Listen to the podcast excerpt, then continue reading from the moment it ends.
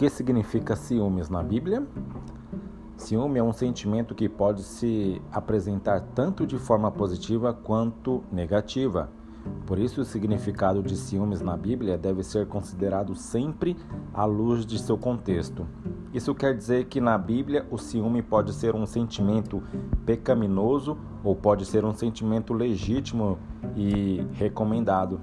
O significado de ciúmes no Antigo Testamento no Antigo Testamento, a palavra que pode ser traduzida como ciúme é o termo hebraico kna.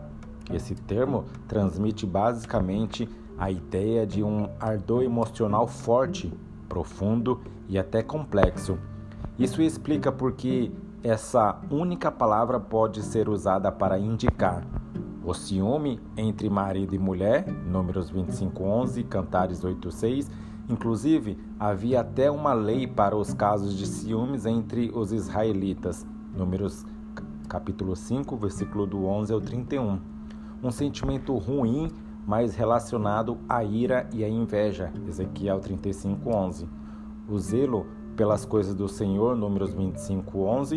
O próprio zelo do Senhor pela santidade de seu nome, que também se estende ao seu povo. Isaías 42, 13. Muitas vezes, o ciúme de Deus, no, no que diz respeito ao seu zelo, aparece nos textos bíblicos conectados à sua santa ira, Ezequiel 36:6. O significado de ciúmes no Novo Testamento, já no Novo Testamento, a palavra básica para se referir ao ciúme é o termo grego zelos. Assim como no Antigo Testamento, essa palavra grega pode ser usada tanto na forma positiva quanto negativa. No sentido positivo, a palavra ciúmes diz respeito ao zelo. 2 Coríntios 7, versículo 11, capítulo 9, versículo 2, capítulo 11, versículo 2. Já no sentido negativo, ela transmite um significado que se aproxima da ideia de inveja. É assim que o apóstolo Paulo utiliza essa palavra quando exorta os crentes a andar significativamente dignamente e se afastar do estilo de vida pecaminoso. Aos cristãos de Roma, ele escreve: Andemos dignamente, como em pleno dia, não em orgias e bebedeiras, não em imoralidades e dissoluções, não em contendas e ciúmes. Romanos 13, 13. O ciúme também era um dos sentimentos que causavam problemas e ameaçavam a unidade da igreja em Corinto.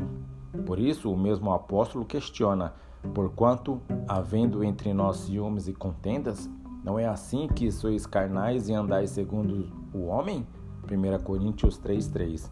No Novo Testamento, há ainda o uso do termo grego fitonos, que também pode ser traduzido como ciúme, mas em todas as vezes que essa palavra é usada, seja em sua forma verbal seja como um substantivo, ela sempre aparece naquele sentido negativo que expressa a ideia de inveja.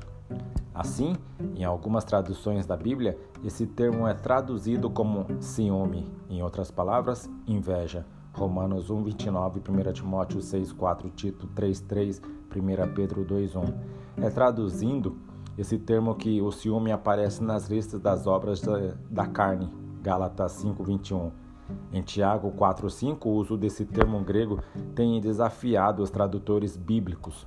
Eles discutem se a palavra deve ser traduzida como ciúmes, no sentido do zelo do Espírito de Deus, ou se deve ser traduzida como inveja, em referência ao comportamento pecaminoso do espírito humano. Quando os cristãos devem ter ciúmes? Boa pergunta. Quando devem ter ciúme? Como vimos, o ciúme pode significar em sentimento ruim, um sentimento ruim e pecaminoso, ou um sentimento bom de zelo e preservação. Entre um casal que verdadeiramente se ama, por exemplo, é normal que haja o ciúme no sentido de zelo e cuidado que se preocupa com a preservação da aliança do matrimônio. Mas esse tipo de ciúme jamais deve se transformar em algo ruim, cruel, perverso e doentio.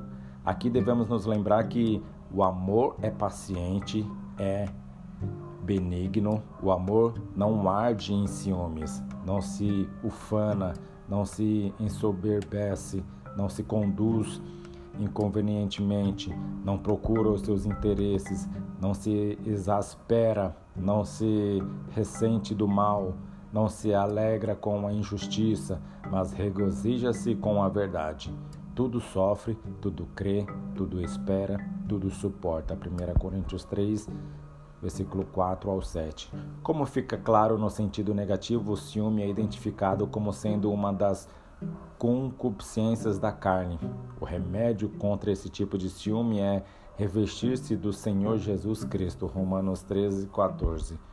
Quando andamos no Espírito, nossa vida não é pautada pelas obras da carne, dentre as quais está o ciúme doentio e pecaminoso, mas reflete as virtudes do fruto do Espírito Santo. O crente também deve ter genuíno ciúme pelas coisas de Deus.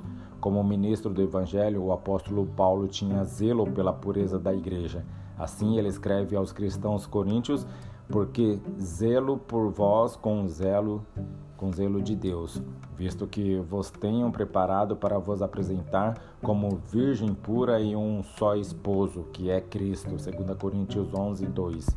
Em tempos em que o verdadeiro evangelho tem sido adulterado com o propósito de corromper a igreja de Cristo, se faz necessário que cristãos genuínos se levantem com ciúme piedoso pela obra de Deus. Amém?